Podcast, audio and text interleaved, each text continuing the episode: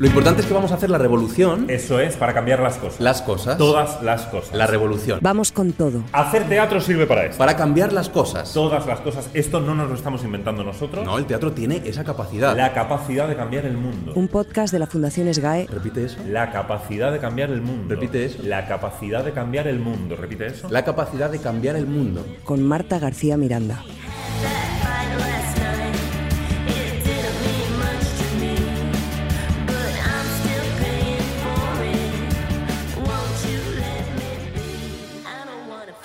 Dice el escritor estadounidense George Saunders en una entrevista con Laura Fernández en El País que su meta es ser cada día alguien más cariñoso, más presente, más honesto y aceptar la complejidad del mundo sin desesperarse, porque la desesperación, dice, es el peor enemigo del ser humano y tal vez por eso las fuerzas cínicas del presente la aman. Mantengámonos fuera de su alcance, dice Saunders, que acaba de publicar una nueva antología de cuentos llamada El Día de la Liberación en Seis Barral. Y ese lugar contra el cinismo es el lugar que hemos decidido ocupar en este primer episodio de 2024 de Vamos con Todo, en el que hablaremos de comunidad de perder el tiempo con amigos, de la risa y el placer, de crear fuera del marco, de crear lejos del centro, de crear para escapar de nosotros mismos y para estar con otros, y de cómo hacer para seguir creyendo que el cambio es posible, como defiende una obra llamada Una puesta en escena de la revolución, estrenada en el umbral de la primavera en Madrid, un montaje que abría este podcast y al que deseamos larga vida, escrito por Luis Sorolla, que comparte con el actor Juan Paños no solo escenario, también un espacio de juego hasta arriba de preguntas y de contradicción. Entre un deseo genuino que puede ser percibido como inocente o como naif respecto a querer generar un cambio y el pensamiento o la creencia de que el teatro o el arte puede ser un vehículo para eso y a la vez la pelea con el hecho de que un montaje teatral del off está también sujeto a una serie de lógicas que pertenecen al propio sistema o al propio medio que se está intentando cambiar y por lo tanto ahí hay una contradicción eh, muy fuerte y casi creo que ha tenido que ver con eh, desear evitar esa contradicción. O sea, para mí la pregunta desde el lugar más práctico, pragmático posible, eh, también tiene que ver con, para poder levantar este proyecto, yo le he tenido que pedir a Juan muy clara y abiertamente no cobrar ensayos como se cobraría en una producción de LON, al equipo artístico están cobrando por debajo de lo que deberían cobrar. Es muy interesante la contradicción entre escuchar esas lógicas de mercado para poder existir y a la vez querer que el teatro o el arte trascienda, que pueda generar un cambio. De ahí también este juego de, bueno, hemos hecho la revolución en 90 minutos, para poder programarla. Y esa tensión también eh, existe en el, en, el, circuito más institucional o en, teatros públicos o de subvención pública, que también hay otro tipo de conversaciones y de negociaciones y de diálogos a los que se atienden, lógicamente, pero que es parte de, de, de la creación. Haberos quedado en casa, capullos. Vamos con todo. another till we sign off. So if you're not with it, wait, bye, bye, bye. Babe, I got a third eye.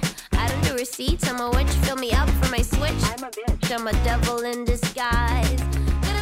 La risa y el disfrute, pero también la poesía, la intuición, lo sensible o el asombro atraviesan Inactuales, el último trabajo de Óscar Gómez Mata, un creador singular e interesantísimo desde que formara Legaleón en el País Vasco y decidiera marcharse después a Suiza hace décadas, cansado y cabreado por la influencia que los cambios políticos tenían en su propio trabajo como creador.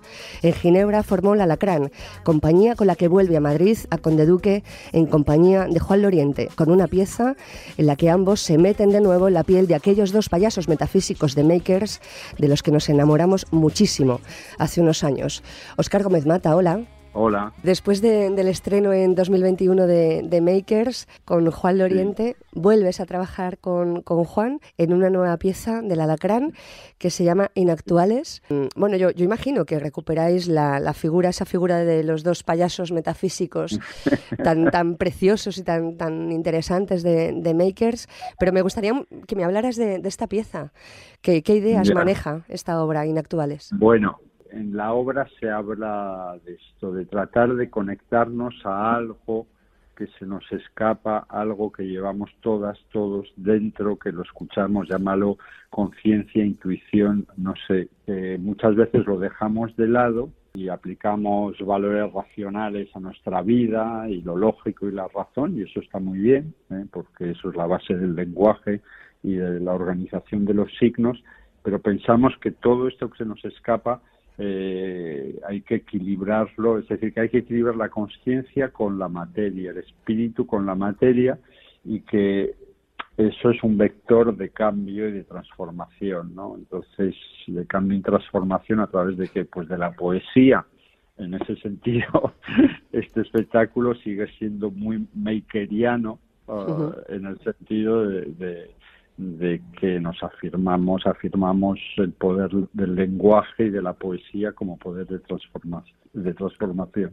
Y luego me parece que hay algo en, en, esto que haces con, con, Juan, con el Oriente, desde Makers y también en esta pieza, aún sin verla, que tiene que ver con el placer. Bueno, eso es fantástico. te lo digo de, ver, te lo digo de verdad.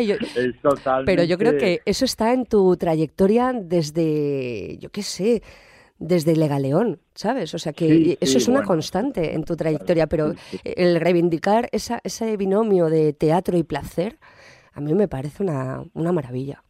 Bueno, yo es que soy así, esta profesión es dura, ¿no? O sea, quiero decir que es dura, es duro, ponle muchas comillas, ¿no? Quiero hmm. decir que ponerte delante de 300, 400 personas que te están juzgando y tal, creo que es una posición necesaria, que nos gusta, que nos pone y todo eso, pero puede ser duro. Entonces, para, yo creo que sufrir con esto, yo, sabes, doy muchos cursos y digo a, la gente, el día que estéis sufriendo ahí es el peor lugar, o sea, haz otra cosa. Sale ahí, sale ahí, ¿no? Otra cosa, porque lo he visto mucho, gente eh, que muy querida que claro, cuando sufres en, escena, o sea, es terrible porque te lo pasas muy mal, ¿no? Y luego, por otro lado, yo creo en la risa como un medio de conocimiento, es decir, que cuando te ríes abres vías físicas para poder escuchar otras cosas, para poder asimilar, para poder desarrollar un espíritu crítico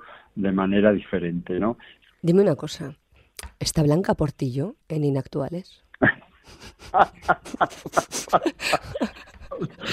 Cuéntame eso. Qué gracia me hace esto. A mí, a mí muchísima, fíjate. Perdona, perdóname. Está Blanca Portillo. No sé si lo puedo decir. Creo que sí. Ahora voy a hacer de Juan Loriente. Entonces voy a decir que está Blanca Portillo en actuales. No sé, no sé, misterio, misterio. A ver, Juan, que la metes en tu casa.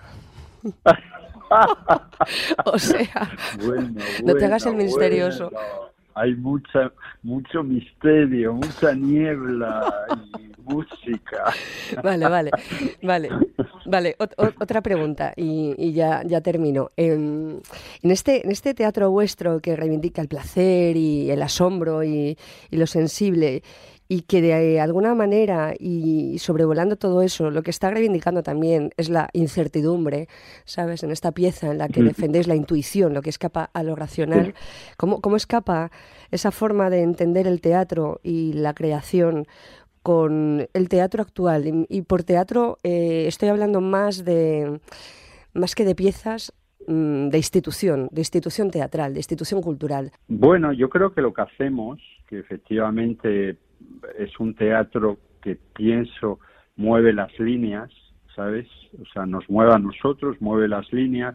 Es un este, teatro en el que se busca que el público busque también. Es un teatro de detectives, decíamos en Makers detectives de, lo mm, real, ¿sabes? Y, y, se intenta buscar, yo siempre lo he buscado, es decir, que el público tome posición, ¿no? Entonces, en la relación de este teatro con la institución teatral, yo pienso que es benéfico y es lo que yo cuando discuto y hablo con mis coproductores, teatros, instituciones y tal, siempre digo, eh, nosotros, vamos a decir, somos productores, productores independientes, venimos a instituciones que producen de una manera, que, que, tienen que producir así, y la relación de los dos hace que la institución teatral se mueva. Es decir, lo que ¿qué podemos aportar nosotros a esto? Pues que pensamos fuera del cuadro, ¿no? Pero como decía Einstein, eh, para que el cuadro se mueva hay que pensar fuera del cuadro. Tiene que venir alguien que piense desde fuera para que esto se siga moviendo. No sé si me explico, pero creo que en eso, en eso es necesario lo que hacemos, vamos, o sea, y por supuesto para la institución madrileña o para la institución para lo que sea. Eh, y entonces ahí no hay que bajarlo no hay que bajar el listón para nada y creo que, que hoy en día eh, creo que el arte tiene una responsabilidad en no bajar el listón de la reflexión, sino subirlo. Oscar Gómez Mata, muchísimas gracias. Un placer hablar contigo. Igualmente, un beso.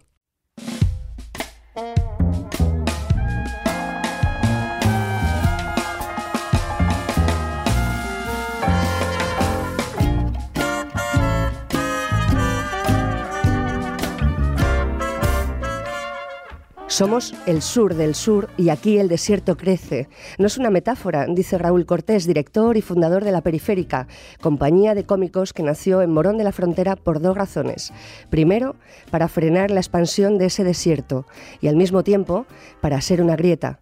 Cortés, director y dramaturgo sevillano, creó a principios de los 2000 Trasto Teatro, después el Teatro de la Excepción, convirtiendo el salón de su casa en escenario. Luego la Sala Teatro del Bufón y la editorial Ediciones del Bufón, con varios títulos publicados, entre ellos Obra y legajos de Juan de la Zaranda. Todo en y desde Morón de la Frontera. En unos días llegan al Teatro de la Abadía de Madrid con su obra Solo queda caer, un retrato cómico, patético y grotesco de ese binomio que forman cultura y poder. Somos de pueblo, nos sentimos de pueblo y queremos trabajar en el pueblo porque el pueblo en el pueblo encontramos más tranquilidad, más sigilo, más silencio y todos esos factores son imprescindibles para, para la creación o al menos para nuestros procesos de búsqueda. Por supuesto, el que se quiera ir a los grandes centros de producción tiene que hacer su camino y, nosotros ahí no, no, no, tenemos nada que decir. Contra lo que nos rebelamos es precisamente contra esa imposición, ¿no? Sí, o sí tenemos que ir todos al mismo lugar. Bueno, pues, pues decidimos quedarnos en, en Morón, que es nuestro pueblo, un pueblo donde bueno, pues que tú llegas porque te has perdido, porque tienes que ir, pero es que no está camino de ninguna parte, ¿no? Y montamos la compañía, creamos la sala y es donde nos refugiamos para nuestros procesos de creación. Mire usted, yo venía porque quería saber en qué condiciones se encuentra el teatro.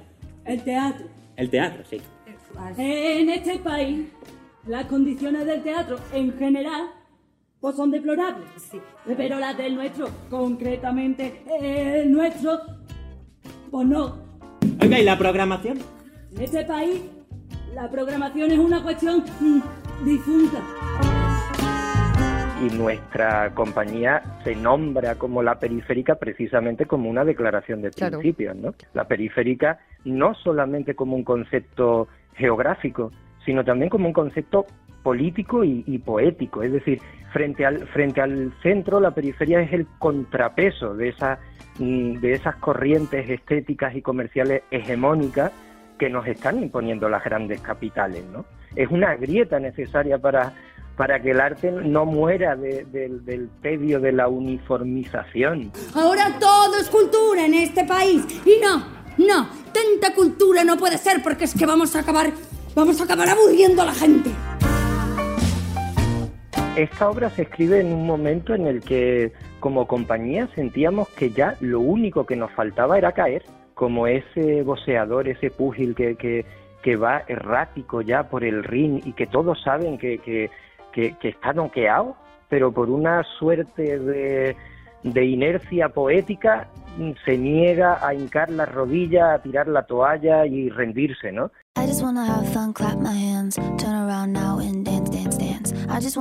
Vamos con todo, con Marta García Miranda.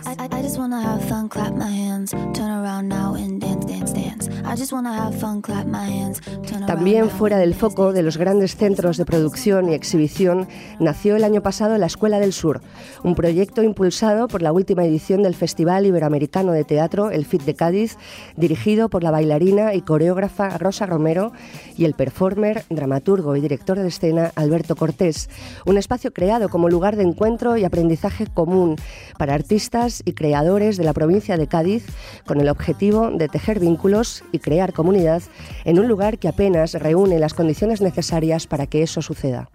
Yo soy de San Fernando, mi desarrollo artístico ha sido más en Málaga, en Sevilla, y aquí ha sido muy complicado siempre la idea de comunidad artística. Y teniendo otras experiencias en otros lugares, viendo que, que, la comunidad se desarrolla en base a un proyecto, a una escuela, esto es lo que nos vino a la cabeza, nuestra experiencia. Alberto y yo nos hemos conocido así en la Escuela de Arte Dramático en Málaga y sabemos cómo se impulsa todo cuando hay un proyecto en común. La verdad es que no hay tejido artístico, no hay apoyo de la institución y eso lo complica todo, no hay escuela. Yo creo que la Escuela del Sur es esa excusa de encuentro. Eh, quizás si no se hubiese dado esta excusa, pues se hubiesen tejido otra estrategia, otros puentes, ¿no?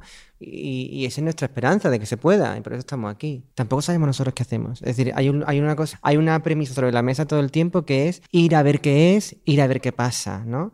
Y Rosa y yo trabajamos también las sesiones desde su lugar. Nunca nos hemos colocado aquí frente a ellas en un lugar de, mira, somos vuestros profes, vamos a dar una formación y esto va a ser así, ¿no? Al contrario, hay unas propuestas sobre la mesa, hay una forma de comunicarse, hay una intención de que la propia escuela tenga ese carácter de experimentación. Es decir, que también a nivel de lo formativo no nos sentimos tampoco cómodas con ese rol de las profes que saben las cosas, ¿no? Venimos a aportar desde este lugar, pero también son ellas las que aportan y las que están haciendo la escuela, ¿no? Y, creo que eso es una cosa que cada vez más hacemos más incidencia que ellas hacen la escuela y, que el balón es conjunto.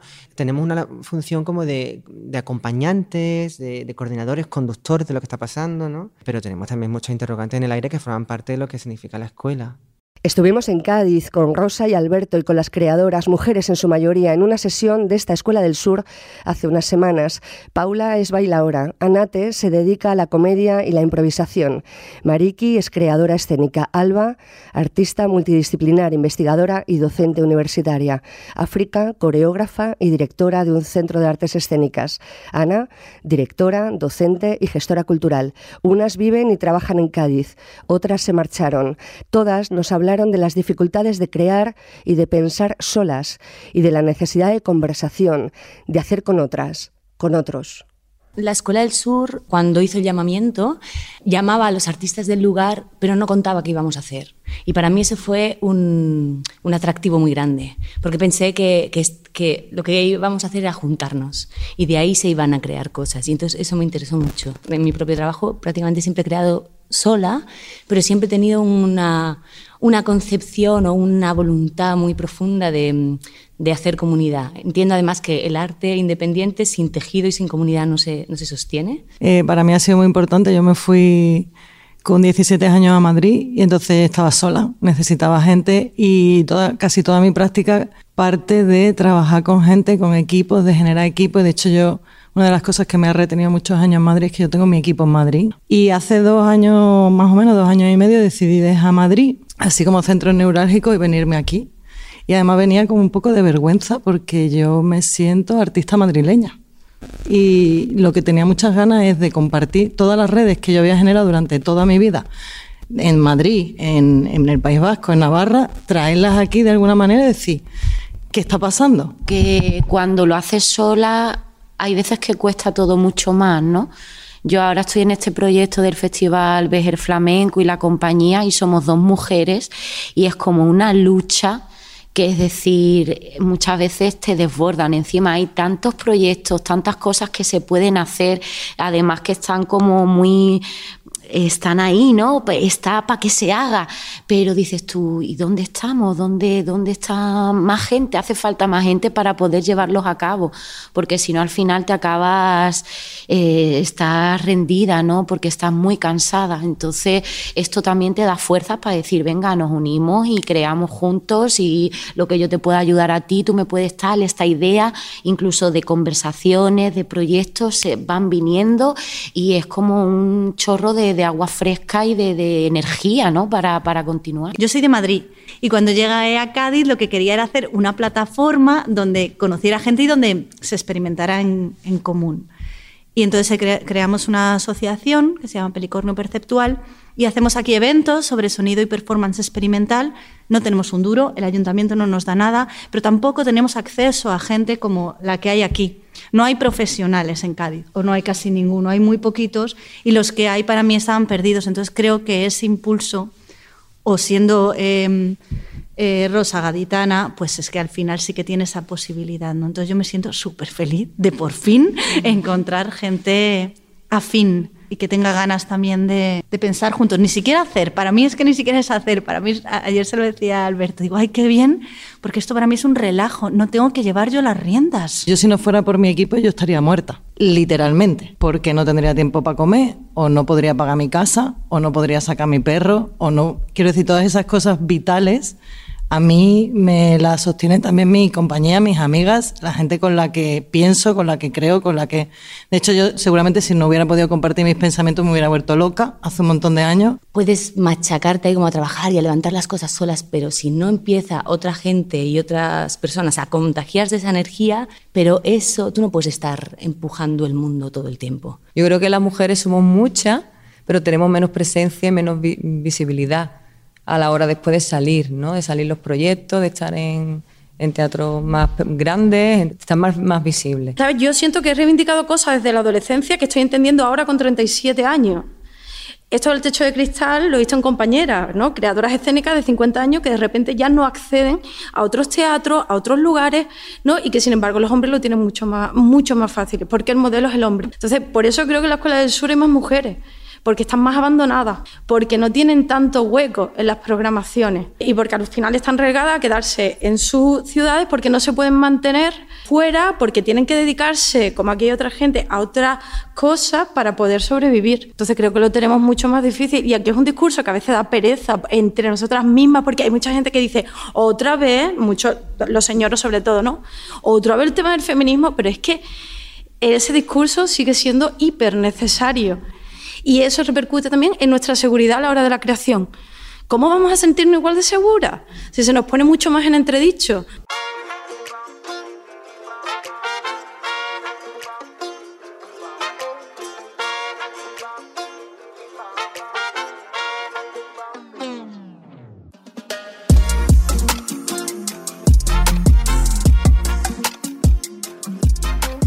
¿Cómo hacer que la energía se contagie para no tener que estar empujando el mundo sola?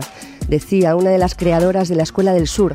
Y esas palabras nos hicieron pensar en esos proyectos colaborativos que se levantan no siempre con profesionales escénicos. Es el caso, por ejemplo, de artistas como Jerome Bell, cuya obra está atravesada por la vocación de democratizar y abrir el escenario a ciudadanos que no tienen experiencia en la danza, pero con los que comparte esa misma energía de bailar y habitar un mismo espacio algo que entre otras cosas lo que hace es cuestionar también el concepto de autoría. Así que le hemos preguntado a Elvira Marco, responsable del área de escénicas de las GAE, cómo se registran estas obras de esta naturaleza.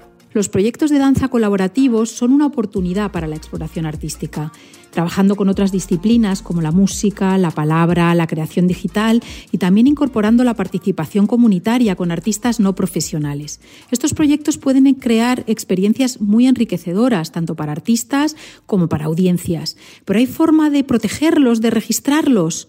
Proteger una obra colaborativa requiere documentarla, como cualquier obra coreográfica, con grabaciones del espectáculo, incorporando los textos, las partituras y todos los elementos utilizados.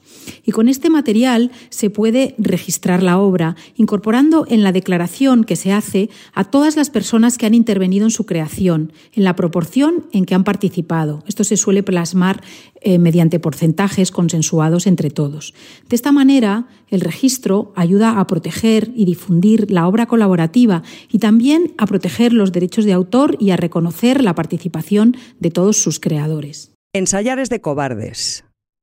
Vamos con todo. No puedo con tus ojos, no puedo con tus manos, tu mechón de pelo ese que te cae, no puedo, vete a la mierda con el mechón. Animal hermoso y terrible. Bueno, ya está. Me da igual, venga. Me rindo. Soy tuyo. Come, come, come. ¿Estás loco? ¿Qué te pasa? No actúes, anda. Que no estoy actuando. Ya, no actúes, que no hace falta. Que no estoy actuando yo. Que esto ¿eh? es real, ¿no lo ves? ¿Pero qué dices? Que no, no estoy actúes, actuando. pero deja de actuar. Pero deja por un momento. ¿Puedes? Por favor. Hey boy, don't be afraid. I'm here to give you my medicine. No solo hablar con los clásicos, sino observarlos desde dos lugares distintos y hacer una relectura del mismo texto desde dos miradas completamente diferentes, como si al desdoblarse en dos, un director estuviera intentando ser otro, escapar de sí mismo. Ese es el ejercicio que lleva a escena Pablo Remón, que estrena en el español Vania por Vania, dos versiones del texto de Chekhov, una de ellas en un espacio y un tiempo abstractos en un escenario casi desnudo, otra situada en la Rusia del siglo XIX y en el hoy, Castilla, ese lugar que Remón ya ha utilizado en otras obras suyas como Mariachis. Los dos Vania con el mismo reparto, Javier Cámara, Israel Elejalde, Marta Nieto, Manuela Paso, Juan Codina y Marina Salas. Pablo Remón, hola. Hola Marta, ¿qué tal? ¿Cómo estás? Muy buenas, encantado de estar aquí. Tú llegas al despacho de Natalia Méndez y le dices, quiero hacer dos Vanias. ¿Y ella te dice? Pues mira, eh, más o menos fue así, sí, sí. Yo trabajo siempre con, con Jordi Uso, que es mi productor, y llevábamos mucho tiempo dándole vueltas a la, a la idea de, de, trabajar con Chekhov. Claro, tú lees las obras de Chekhov, que a mí siempre me ha interesado mucho, me ha apasionado, y, y, y, yo siempre veía como que de repente de una obra a otra me confundía, como que parecen la misma a veces, ¿no? Como que hay un personaje, Hmm. siempre hay un médico que va, que viene, otro no sé qué, luego la, las relaciones entre ellos siempre es un follón, ¿no? Es como complicadísimo ubicarte y todo eso. Y entonces yo tenía la, la idea en un momento casi de hacer la, las cuatro obras eh, como más conocidas de Chekhov, ¿no? O sea, La Gaviota, Gaviota Tío Vania, Tres Hermanas y, y El Jardín. y El Jardín, sí, que son como las cuatro Mm. últimas, ¿no? Y las, las conocidas, ¿no? Y, y de repente me parecía como que era interesante como meterse un tiempo, pero claro, eso era inviable, ¿no? Porque era como, como montar una cosa tan enorme que por tiempo de ensayo y todo era como inviable. Y, y poco a poco llegamos a la idea de, de trabajar con una obra clásica de Chekhov, que en ese momento todavía no sabíamos cuál era, pero como una de estas tan, tan conocidas, digamos, tan, tan míticas, y, hacerla dos veces, o sea, montarla y remontarla, por así decirlo, ¿no? Y efectivamente, pues eso le, le propusimos al, al español, a, a, Natalia, a Luis Luque, que estaba ahí también, y bueno, fueron muy generosos porque, porque comprendieron un poco eh, la idea del proyecto, ¿no? O sea, la idea del proyecto nunca era como, pues, hacer un tío Vania, digamos, ¿no? Mm. Sino que era como, como coger ese texto clásico y mirarlo desde, desde dos puntos de vista diferentes, ¿no? ¿Y a ti qué te dice, Vania? Yo, yo, yo veo mucho la crisis de la mediana edad ahí, ¿eh? Total, total. Y eso ya estaba en Farsantes, que yo me acuerdo Sí, de esa bueno, conversación claro. que hablamos. Y pensé, es posible que, Bueno, a que ver, el ¿qué quieres vínculo... que te diga? Yo tengo 46 años, o sea, quiero decir, tampoco hay que ser un, un lince, ¿no? Para ver. No, no, muy lista no soy, ¿no? No, digo como que, a ver, como que, no, es la mediana edad relacionada, en, en Chekhov está como muy, de una manera muy profunda, en el sentido de que la mediana edad al final, que es, es como un atisbo de la muerte, ¿no? Hmm. O sea, eh, desdramatizada, pero es un momento en el que, digamos, que, te, que, que empiezas a darte cuenta Martin Amis, el, el, el, escritor, dice una cosa muy bonita de eso cuando habla de la mediana edad, eh, que, que, dice que es el primer momento donde te das cuenta de verdad que te vas a morir tú, porque hasta entonces parece que es una cosa que les pasa a otros, ¿no? Sí. Tienes una sospecha en el fondo que dices, bueno, pero eso, eso son leyendas, ¿no? Y, pero, pero claro, eh, la mediana edad cuando sea, ¿no? Está muy relacionada con eso, ¿no? Entonces, por un lado está el cliché, digamos, de, de la crisis de la mediana edad, etcétera, pero hay una cosa muy profunda en eso real, ¿no? Y, y, yo realmente para este proyecto, por ejemplo, leí muchos libros al respecto ¿no? de eso, porque me parecía que el personaje de Vania, pero también el de Astrov, todos están en una especie de, de, limbo donde ya no están en un sitio, pero tampoco saben dónde están. Hmm. Entonces hay una idea en la obra de eso que es, que es muy clara, que es como que el personaje que se han construido hasta este momento, hasta ese momento y que les ha servido para ir tirando hasta esas edades, de repente no les sirve. Entonces estás con un terreno inexplorado, ¿no? El trabajo mentira, dedicar la vida a otros, mentira sacrificarse, mentira, estar en paz, como dices. Mentira, cuentos de niños, ahora lo veo, pero se acabó. Fin de la inercia, decreto pandemonium. Y luego está esa necesidad de que pase algo. Claro. Ese deseo de que pase algo cuando ya se te agota el tiempo, ¿no? Cuando eso que tú decías, que la muerte ya está cerca, ¿no? Eso es y, muy apasionante de la obra, que, claro. Que pase, que suceda algo, ¿no? Cualquier que nos cosa, la aunque sea, aunque sea mala. Justo, ¿Sabes lo que te digo? Hay un justo. deseo en los personajes dispares, ¿no? de destruir. matar, sí. Hay un deseo en los personajes de destruir, pero por movilizar, ¿no? Porque la obra tiene mucho que ver con el aburrimiento también, Hmm, ¿no? El tedio, sí. Entonces, todas las, todas las pasiones que hay en la obra relacionadas con que se enamoran unos de otros o tal, o se odian o se disparan o tal, eh, realmente sale mucho, mucho de ese estado un poco medio aletargado, medio, medio aburrimiento, y da la sensación, cuando trabajamos con los actores, de que, de que son como una especie de pasiones que los visitan, pero que no nacen tanto de ellos, sino que nacen de ese estado Mm. un poco mm, de letargo general, ¿no? Entonces, como tú dices, que, que pase algo, lo Mm. que sea, porque ya no van a pasar muchas más cosas, entonces que, que pase algo, ¿no? Sí. Yo me acuerdo cuando Grigola estrenó su Bania en, en la caja de- Sí. con Bermejo y Sí. Ariadna y tal. Él dijo una, una cosa que, bueno, no sé, que te quiero preguntar. Él dijo que solo se puede hacer un Bania cuando tienes cicatrices. Pues mira, puede ser, no lo sé. Desde luego creo que es un tipo de escritura que con la edad te vas dando cuenta de lo profunda que es. Eso sí, eso me, ha pasado a mí. No, yo creo que puedes leer Chekhov o puedes empezar con veintitantos años, ¿no? En las escuelas de teatro se trabaja y muchas veces creo que a lo mejor se te pasa por alto. No sé cómo decirte, te pueden parecer. Yo, Mm. yo me acuerdo escuchar alguna vez a alguien, no, pues es que los personajes están quejando todo el rato, ¿no? Están como protestando, están como amargados, ¿no? Y mm, entonces no, no parece como muy, como muy sexy, ¿sabes? O sea, parece Mm. como muy, como que están quejándose, que están tal, que son no sé qué, Qué que se ¿no? enamoran, Sí. pero claro, entonces tienen algo ahí de quejoso. Y bueno, luego según te va pasando la vida y según tal, pues no sé si ci- cicatrices, pero desde luego creo que tienes que, que te das cuenta un poco de la, mm, de la profundidad de eso tan aparentemente banal. Hmm. Porque es algo que tiene Chekhov que es apasionante, que, que en realidad da la sensación de que no está pasando nada. Pasan muchas cosas, pero da la sensación de que no está pasando nada. Eso es muy bonito. Háblame de las dos versiones, de la Bania 1 y Bania 2. ha sido un proceso de, de escritura mm, muy largo, sobre todo como de investigación, y he trabajado mucho con, con el texto original, claro, con el texto original en, eh, traducido, con las versiones que hay en castellano, pero no hay tantas. Y luego en inglés, que es lo que yo, digamos, puedo leer y puedo manejar. Y entonces versiones en inglés, hay versiones maravillosas, ¿no? Entonces los ingleses, los anglosajones en general, los ingleses y los americanos tienen mucha tradición de eso. Entonces yo tengo, yo qué sé, 10, 12 versiones de, de Conor McPherson, de Simon Stephens, de David Hare, de Annie Baker, que es una dramaturga americana maravillosa, de, bueno, hay como 10 o 12, ¿no? Y, y entonces es muy interesante porque leyendo todas las versiones, claro, esto es una locura porque es como hacer un trabajo de, ¿sabes? Pero, pero leyendo todas las versiones, todos marcan más una cosa o marcan otra o meten a dos personajes juntos o un monólogo lo hacen dialogado Hmm. o sea casi cosas técnicas sabes pero es muy muy ha sido realmente como un aprendizaje tremendo porque porque yo me leía la misma escena en, en 12 versiones entonces claro por ejemplo una de Brian Friel que es un dramaturgo maravilloso irlandés tiene una versión apasionante entonces de repente es mucho más lírica entonces la elección de las palabras es, es, es como muy poética te vas a otra la de un americano no sé qué y es mucho más seca pero mucho más directa pero tiene como una potencia no sé qué. Mm. Entonces, claro, yo he trabajado como en cada escena con muchas versiones y decía, a ver, ¿este qué está haciendo aquí? ¿Qué está haciendo esta? ¿Por dónde coge? Y, y a partir de ahí yo he ido haciendo la mía, que está muy cambiada también, pero que, he basado mucho en, en- en las miradas de esos dramaturgos, ¿no? Y entonces a partir de ahí fueron saliendo do- dos versiones, Mm. que la dificultad era que fueran, por un lado, suficientemente diferentes como para que tuvieran, digamos, sentido si tú ves las dos, y al mismo tiempo que si solo ves una, porque puede ser que solo veas una, Está todo que, bien. que- que- que tenga sentido también, que tenga sentido. Entonces, eso es lo que ha sido como, como muy difícil. Yo lo entiendo un poco como variaciones sobre un mismo tema, ¿no? O sea, como una variación musical por un lado, otra variación musical por otro lado.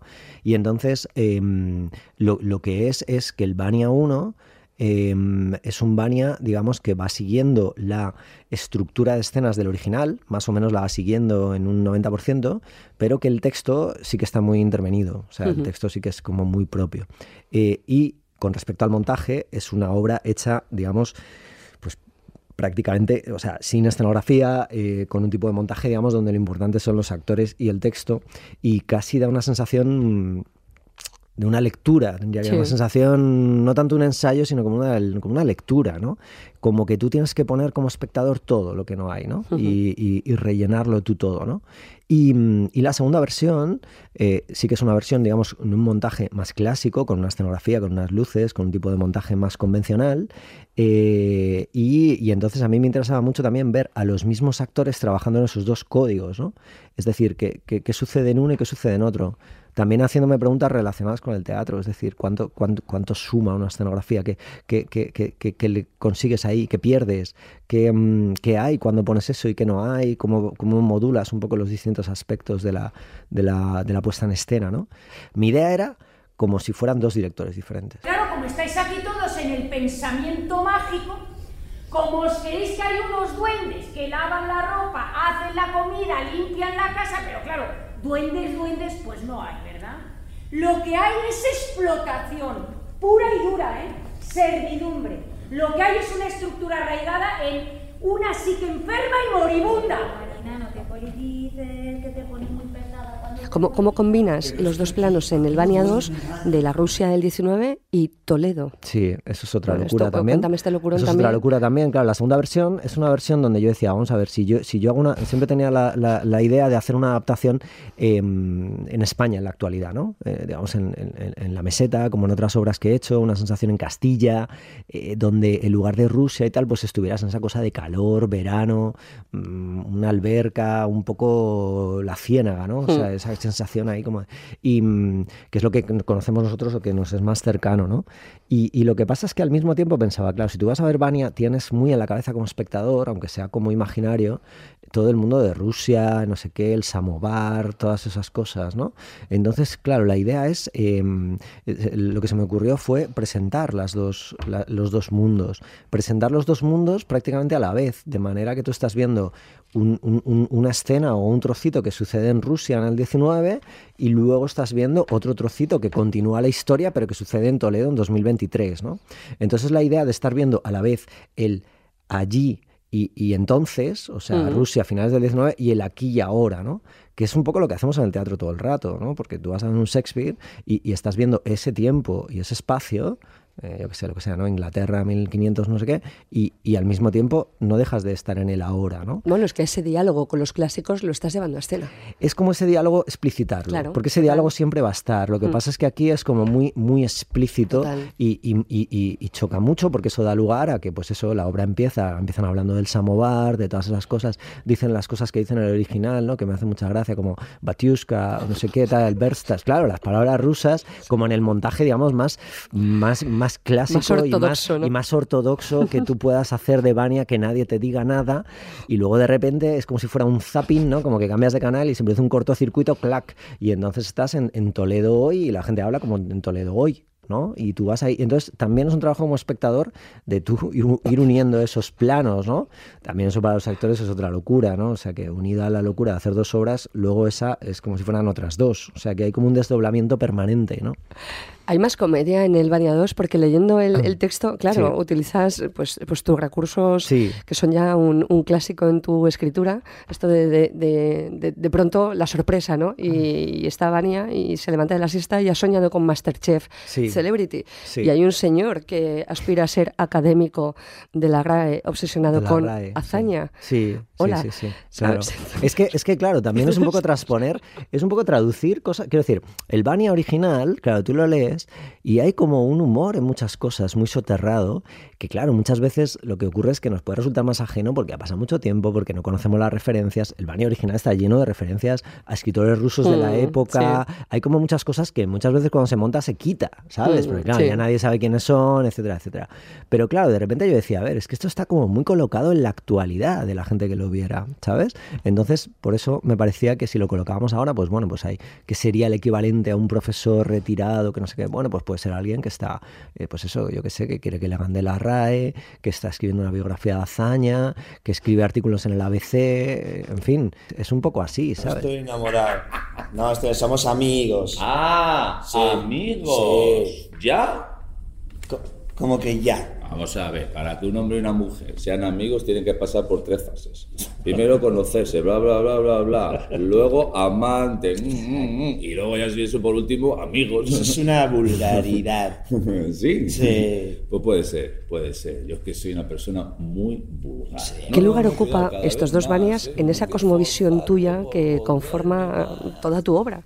Que todas las obras se, se están vinculadas, relacionadas, hay frases de una obra en otra. Eh, bueno, esto que hemos hablado también muchas veces, de que estás escribiendo todo el rato y tienes material por ahí guardado en los cajones que usas o no usas y tal. ¿Qué, lugar ocupa Vania en todo eso, en ese universo?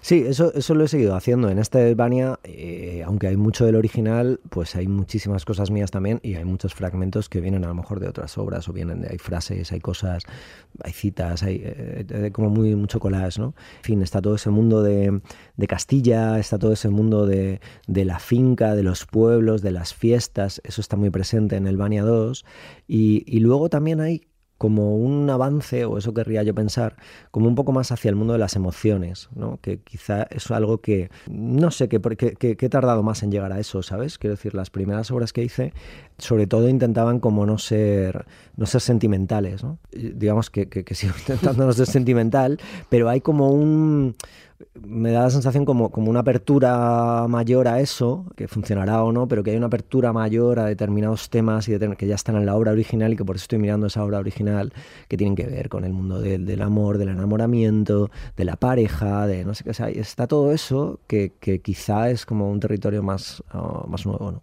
Y luego está lo que está muy presente siempre en, en toda tu obra, esa, esa, convivencia entre la ficción y la realidad, esas, esas fronteras que, que, muchas veces se, se difuminan, ¿no?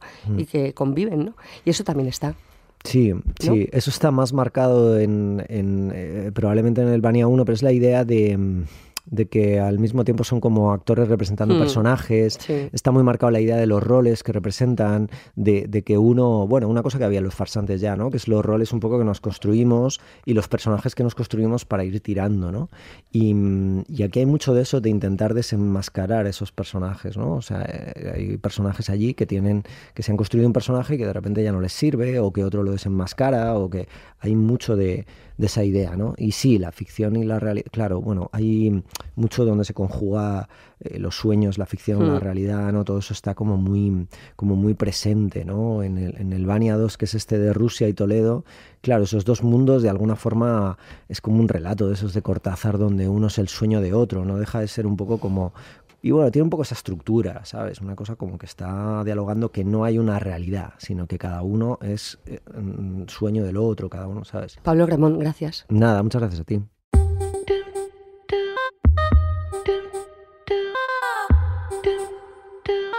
Movidas raras.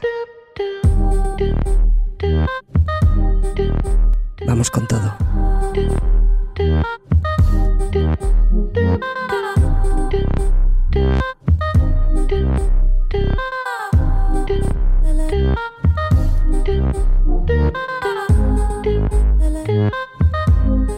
Esa idea de comunidad de la que hablaban Alberto Cortés y Rosa Romero y todas las artistas de la Escuela del Sur tiene mucho que ver con la vocación de este podcast que aspira justo a eso, a crear vínculos y conversación, a crear un espacio en el que pensar juntos.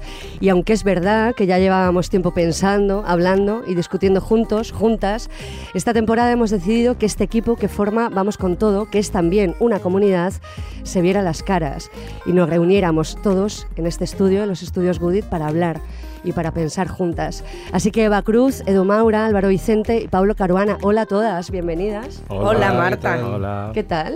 Pues muy contentos de estar aquí, la verdad, y de vernos, por fin. A ver, Edu, desde Belo Horizonte, desde Brasil, ese hola. Hola, ¿cómo estáis? Estamos bien.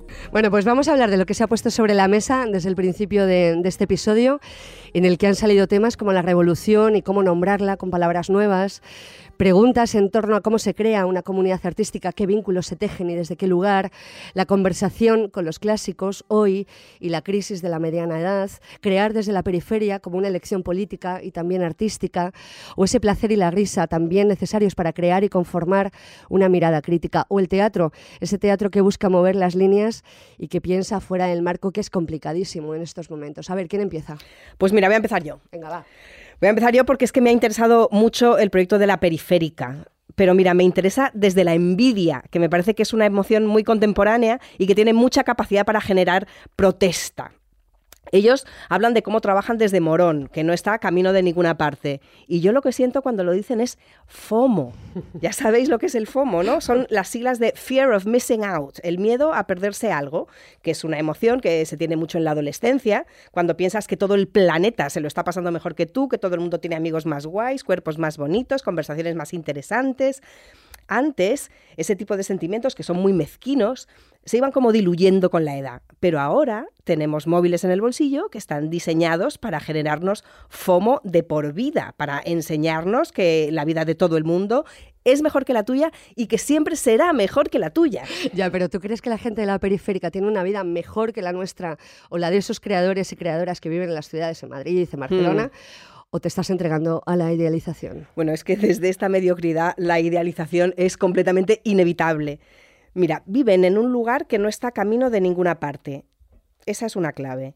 Han podido huir de los centros de producción. Esa es otra clave. A nosotros, aquí en Madrid, no se nos está permitido perder el tiempo. No podemos perder el tiempo la precariedad del trabajo, el coste de la vida, el espíritu competitivo de este tiempo, ese en el que se nos obliga a ser nosotros mismos, como explica Eduardo Espluga.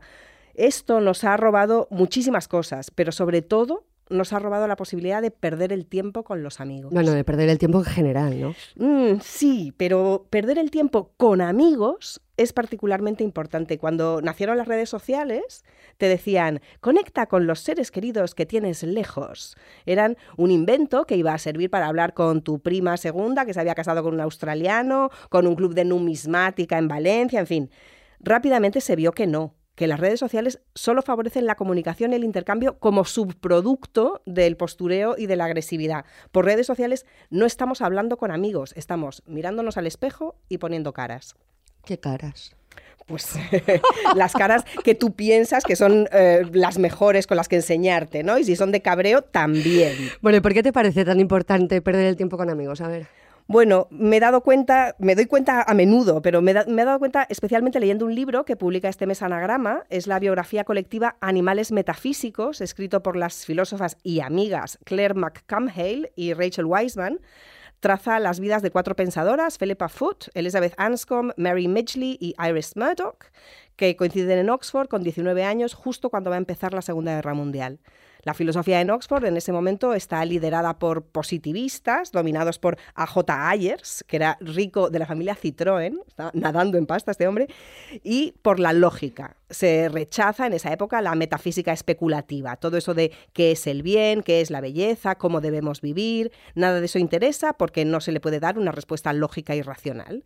Pero entonces empieza la guerra y los hombres desaparecen, casi todos se van al Ministerio de la Guerra, cuando no se van a combatir, ¿no? Y las mujeres se quedan solas charlando entre ellas, muertas de miedo, fumando para mitigar el hambre, en habitaciones oscuras para ocultarse de los bombardeos alemanes. Pero claro, en ese entorno, en ese contexto, la lógica ha dejado de tener todo sentido.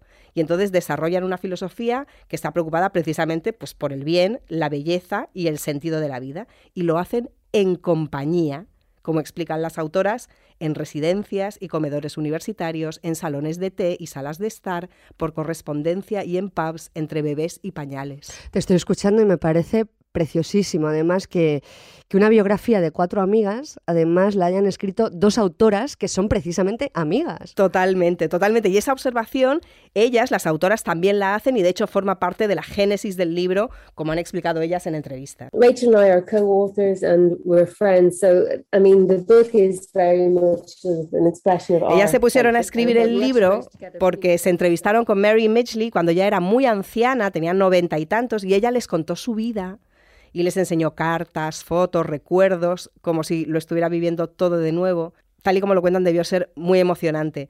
El caso es que se escribió en pandemia, las dos en un sofá, solas, rodeadas de libros, de documentos, metidas en una burbuja. Perdiendo el tiempo con amigas, ¿no? Claro, perder el tiempo con los amigos es la clave de la sabiduría y la muerte del FOMO. Bueno, yo creo que hacer este podcast con vosotras es perder el tiempo y es perder el tiempo con, con amigas, ¿no? Ojalá.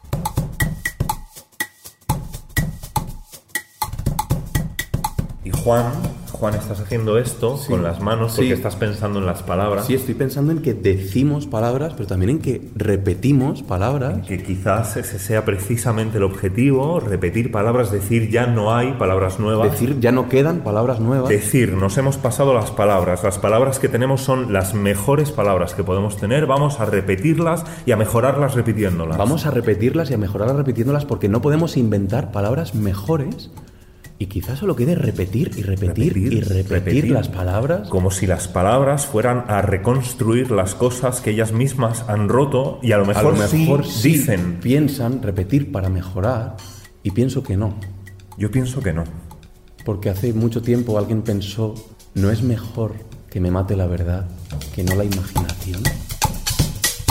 Como si las palabras pudieran reconstruir las cosas que ellas mismas han roto, dicen Juan Paños y Luis Sorolla en una conversación que mantienen en escena en torno a la revolución, una palabra vieja que ya no sabemos muy bien qué significa y ni siquiera si nos sirve hoy para nombrar eso que tiene que ver con un cambio o una transformación. Y yo sé, Edu, que esta pregunta es una pregunta que a ti te interesa.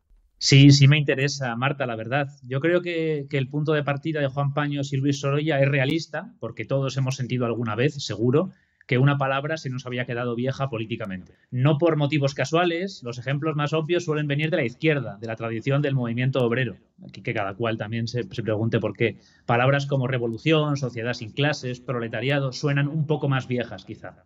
Esto ocurre sobre todo cuando se usa, creo, la palabra revolución en un sentido universal de cambiarlo todo en un sentido, digamos, integral, no como reclamo publicitario.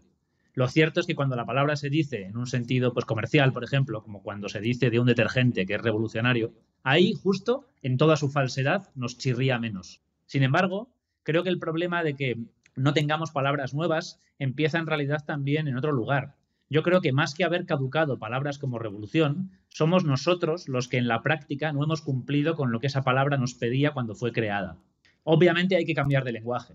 Cambiar de lenguaje es algo que hacemos porque el que tenemos no nos vale y es algo legítimo, es una obligación creativa. Necesitamos abordar problemas diferentes y para eso creamos conceptos nuevos. Bueno, es que pensar es eso, ¿no? Precisamente, ya sea nuestra vida cotidiana, escribiendo un artículo, escribiendo un libro. Sí, pensar es crear conceptos y, y crear conceptos es parte también de la vida cotidiana. Pero justo el concepto, la palabra revolución, mi sensación es que no se deja cambiar mucho.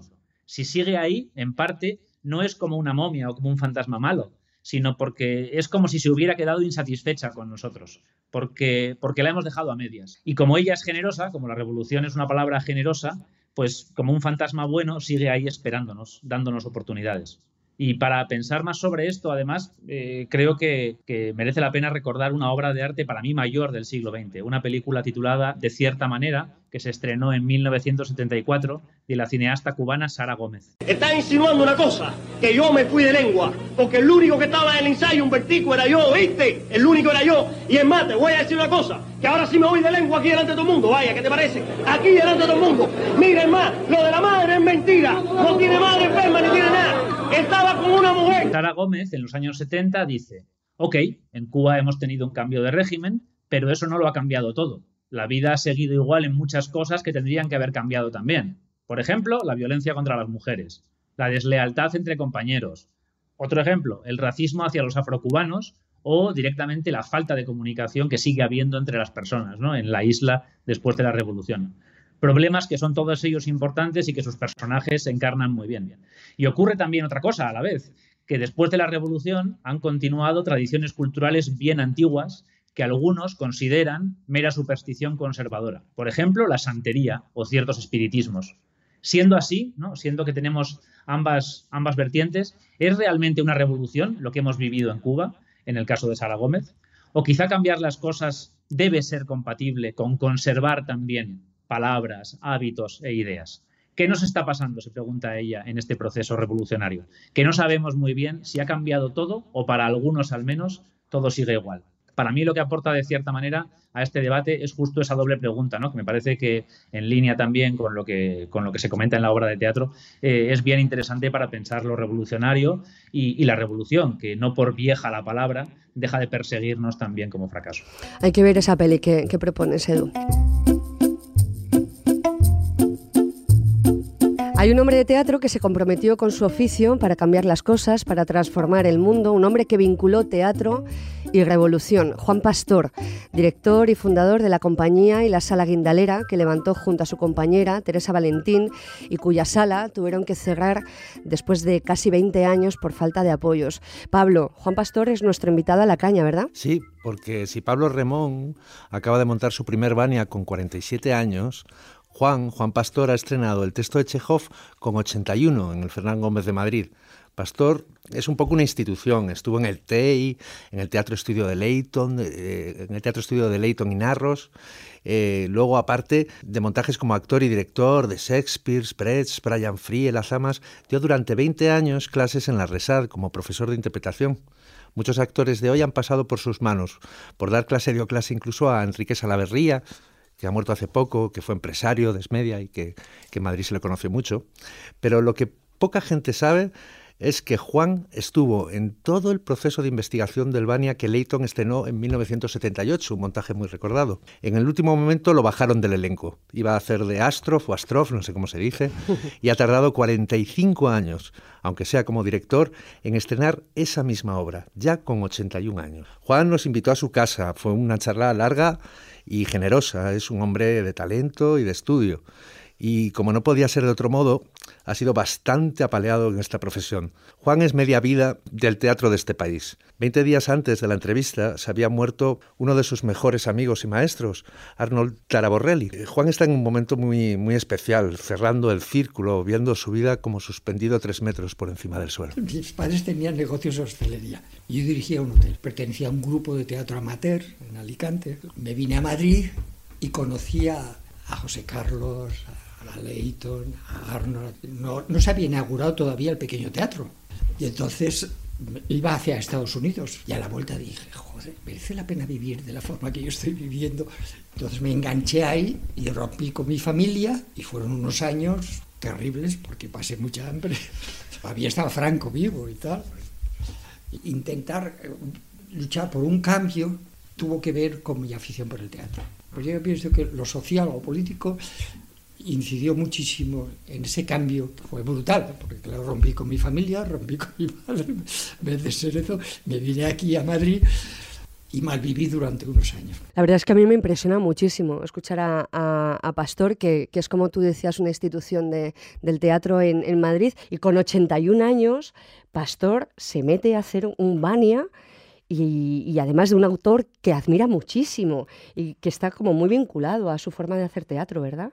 Bueno, es que yo creo que, que Pastor es uno de los grandes lectores de Chekhov que hay en este país yo me lo he ido encontrando a través de los años y siempre, siempre estaba leyendo y te contaba los cuentos, las obras de teatro y en esa larga mañana que estuvimos ahí juntos, la verdad es que en un momento de la charla da una definición de su teatro sencilla y que a mí me parece maravillosa. Y hay una cosa muy importante en Chekhov, que estoy totalmente de acuerdo con él, el sentido lúdico y pensar que la vida es esto y que hay que aprovechar. Nosotros somos la consecuencia de un caos. No tiene un sentido, la vida no tiene ningún sentido. Somos nosotros quienes tenemos que darle sentido a esa vida. ¿no? Y por ahí me, me, me fui acercando a Chekhov, porque Chekhov no era creyente. Y toda su obra tiene que ver un poco con, con ese absurdo de la existencia, aunque en su obra no habla de eso, pero el subtexto está ahí. A mis alumnos en la escuela de dramático intentaba convencerles que Chekhov era un, un, autor maravilloso. No tenéis ni idea lo que encierra, porque vais directamente y leéis el texto y os parece que es un ladrillo. No hay acción, es horroroso, pero vamos, lo importante no es lo que se dice, lo importante es lo que sucede, y eso es la importancia, el subtexto. Juan no sabe cuántos montajes más va a poder encarar.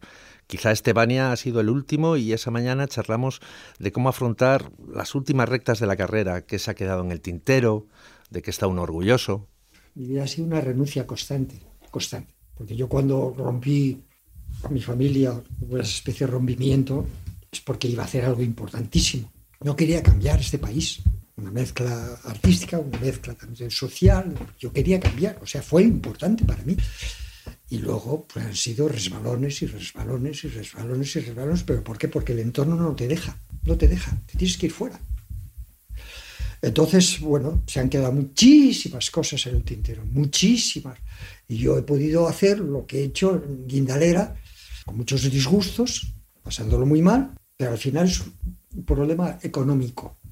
Mira, el teatro tiene que ver mucho con la cocina, porque necesita tiempo. Normalmente hoy presentas una producción, un proyecto, luego eliges a los actores, ensayas, estrenas y desaparece. El teatro necesita un proceso. Si no existe ese proceso, no tiene sentido. El problema fundamental es que hace falta una inversión, hace falta que el sistema se comprometa. Ensayas, estrenas y desapareces. O sea, yo no he visto mejor resumen de- del sistema teatral en España en, mi vida. Álvaro, hablaba Juan Pastor, además de, de las renuncias, y se refería, bueno, a esto que estamos hablando, ¿no? A ese sistema teatral que impone unos modos de producción que no se adaptan, que tienen muy poco que ver con los ritmos de, creación, que, bueno, esto que afecta al teatro, en su mayoría también afecta a la danza que suma a todo eso, además, en estos tiempos que corren, en estos momentos actuales, ese páramo en el que se está convirtiendo Madrid para sus creadores, ¿no? Pues sí, hay que hablar de danza, hay que hablar de danza contemporánea concretamente, porque es una disciplina que está atravesando un momento bastante delicado. Tanto es así que convendría recordar que el pasado 10 de febrero el Goya a la mejor actriz revelación lo ganó una bailarina, Janet Novas, una bailarina de danza contemporánea que confesó, poco después de recibir el premio, estar en tratamiento psicológico porque estaba a punto de abandonar su profesión.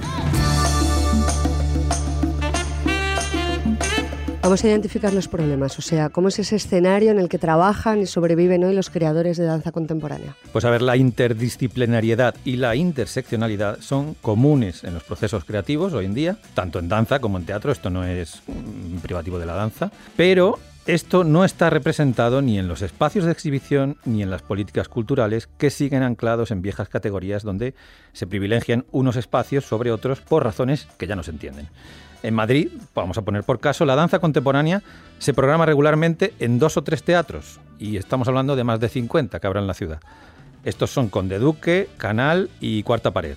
Ahora se les une la nueva nave de la danza en Matadero que a partir de la temporada que viene va a dirigir María Pajés. Vamos a ver cuánta danza contemporánea se programa y con qué espacios de trabajo se cuentan, porque esa es otra. La falta de salas para ensayar y para entrenar, que es algo fundamental. Pero esto que cuentas viene de lejos, ¿no? Bueno, yo diría que sí, a juzgar por el éxodo que se produjo eh, cuando esta disciplina empezaba a desarrollarse en España, ya por los años 80 del siglo pasado. Entonces Olga Mesa, por ejemplo, se fue a Francia, eh, María Larribot se fue a Suiza y otras como Mónica Valenciano se quedaron, pero se quedaron viviendo en los márgenes del sistema. También Paz Rojo, por ejemplo, bailarina, coreógrafa e investigadora, que plantea la cuestión en estos términos. Yo creo que la pregunta hay que hacérsela a las personas que nos gobiernan y que deciden quiénes son nuestros interlocutores o interlocutoras. No se entiende por qué se ha desplazado al sector de la danza Matadero cuando esta estaba albergada en los teatros del canal. Una institución que, por otro lado, tiene o tenía el sobretítulo de centro coreográfico. Los teatros del canal tienen infraestructuras óptimas para la creación coreográfica y escénica, al contrario que Matadero, que cuenta solo con dos estudios. Por no hablar de números. Canal cuenta con una dotación económica mucho más amplia que Matadero y bueno, pues tampoco se entiende que de los, eh, los responsables elegidos para dirigir la actividad en los teatros del canal no hayan contado con una persona con experiencia en el sector de la danza. Así que es algo sistémico en la ciudad de Madrid, la discontinuidad, el aborto continuo de cualquier, de cualquier iniciativa, la continua tala de recursos para la creación, para la investigación, la producción, la exhibición y la difusión no solo de la danza, sino de las artes vivas en general. Y, y este ha sido el modus operandi durante décadas. Como siempre, todo depende de con qué se compare. En este sentido, es muy significativo el ejemplo de Poliana Lima, bailarina también, coreógrafa, creadora brasileña afincada en Madrid desde 2012. Soy una persona que ha venido de un país donde todo era más difícil y cuando yo vine para acá, con el mismo quantum, la misma cantidad de energía que ponía para hacer allá, esta misma energía aplicada aquí daba frutos y en Brasil costaría muchísimo más porque no hay tanta la posibilidad de ser artista. Me explico, es como un tipo de profesión que no está tan, tan abierta porque la sociedad no la permite. Y yo siento que España, comparado con un país más, central o que pone la, cultura en el centro, como Francia o como Bélgica, entiendo que ahí es mucho más difícil, comparado con, mucho más difícil producir aquí. Bueno, ya que Poliana cita Bélgica y cita Francia, y siguiendo un poco con esta idea comparativa, vamos a hablar también con Macarena Bielski, una joven bailarina de 24 años que acaba de volver prácticamente de formarse en el PARTS de Bruselas, la escuela de Anteresa de Kersmacher, y que empieza a buscarse ya la vida aquí. Ella habla, por ejemplo, del Artist Status, que en Bélgica, que es, un sistema parecido a, a, la Intermittence de Francia, que son sistemas de protección social para artistas que no tienen ingresos o que no están cubiertos por ningún convenio en los periodos en los que no trabajan. Creo que esto es muy importante y que es algo que, que te ayuda absolutamente para poder desarrollarte como artista, cosa que en España esto, por ejemplo, no hay, para poder tener un apoyo mensual, eh, poder vivir bien, poder trabajar en buenas condiciones y trabajar a gusto y también poder tener idílicamente pues espacios donde poder como seguir con la, con la creación. Bueno, todo esto que cuentas Álvaro tiene que ver no solo con los creadores y creadoras, con esa gente que levanta proyectos desde sus propias compañías, que cada vez son menos, esto hay que decirlo, sino también con todos esos intérpretes que viven de ser contratados en proyectos puntuales que son la inmensa mayoría. Son la inmensa mayoría. Es, es gente que necesita entrenar y mantenerse, pero que aquí ha de buscarse otros trabajos para subsistir, que esto también en el, en el mundo del teatro le suena a mucha gente. Hubo un tiempo incluso en el que las instalaciones de la Compañía Nacional de Danza, por ejemplo, se ofrecían para el entrenamiento y desarrollo de los profesionales que lo solicitaran. Y de ahí, por ejemplo, nació la Compañía Corsía. Por cierto, ahora que citamos a la Compañía Nacional de Danza, digamos y sigamos diciendo que no tiene sede que no tiene un teatro propio, lo cual también resulta bastante anómalo. Son muchas las carencias y las necesidades al final, que mejor que yo las resume aquí otro gran creador coreográfico que es Jesús Rubio Gamo. Los profesionales de la danza de la Comunidad de Madrid necesitamos con urgencia un proyecto desde las instituciones públicas que entienda nuestra realidad, que genere espacios de práctica continuada y reflexión en torno a la danza, que busque vincularse a otros centros de creación internacional